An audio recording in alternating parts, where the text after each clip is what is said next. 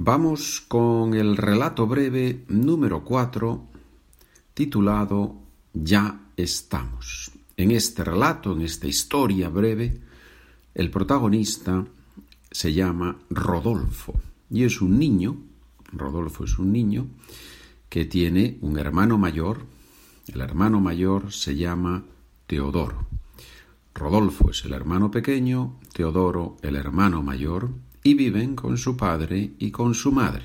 Estos son los cuatro protagonistas del relato Ya estamos.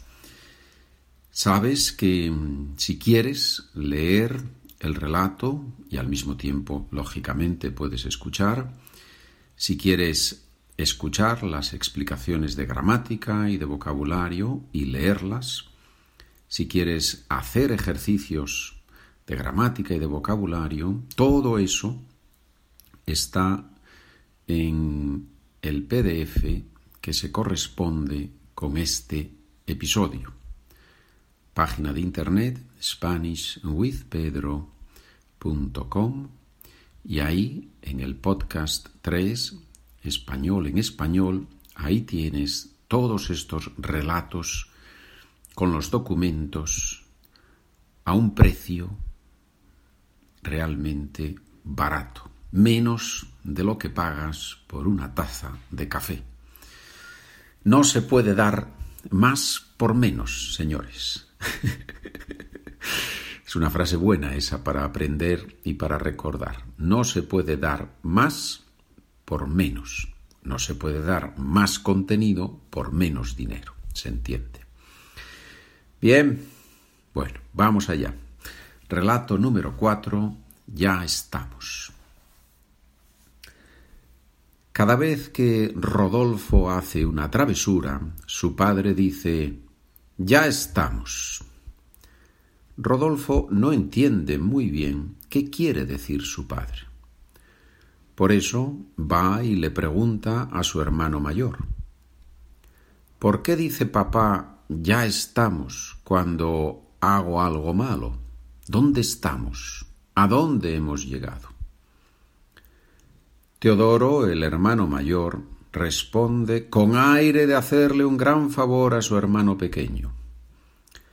En ese caso, ya estamos significa que esta situación se repite, que no es la primera vez que pasa algo. Rodolfo es uno de esos niños que parece que no comprende nada o casi nada.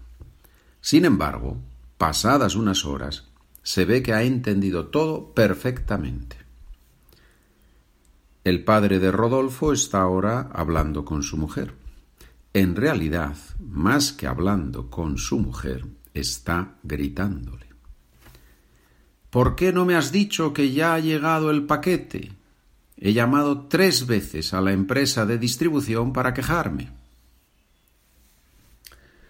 Su mujer habla despacio, en un tono más bien bajo. Es una de esas personas que nunca se enfada, pero dice tranquilamente y a la cara lo que piensa. ¿Por qué te enfadas conmigo? Yo no soy tu secretaria, soy tu mujer. El padre de Rodolfo ahora se ha puesto rojo, está sudando y levanta sus brazos. Ya sé que no eres mi secretaria, pero como eres muy egoísta, no piensas en lo que yo necesito.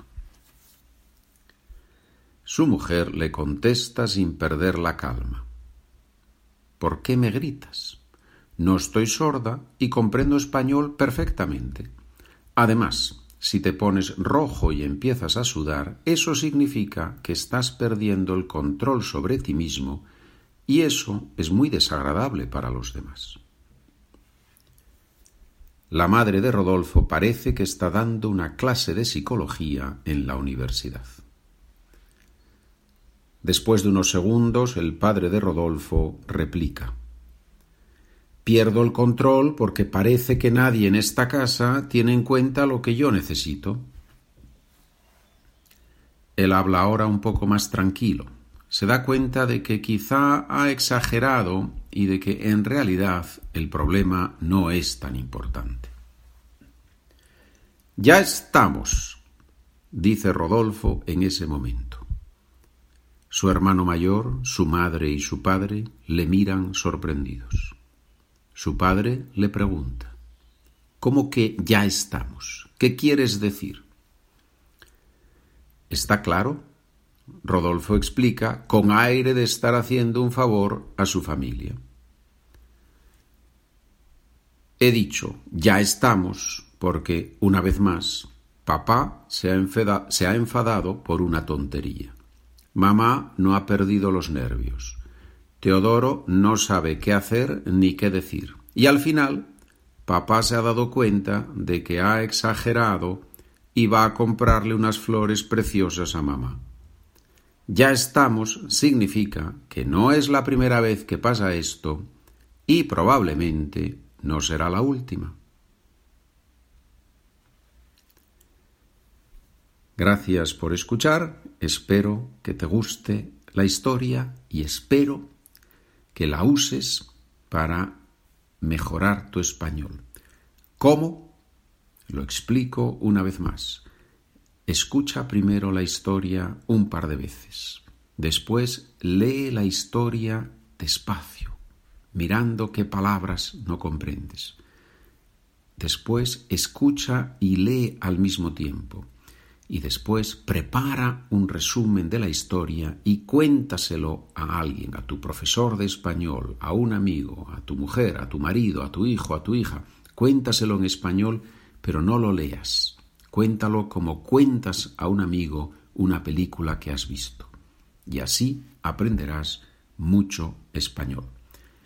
Buen día, buena tarde, buena noche.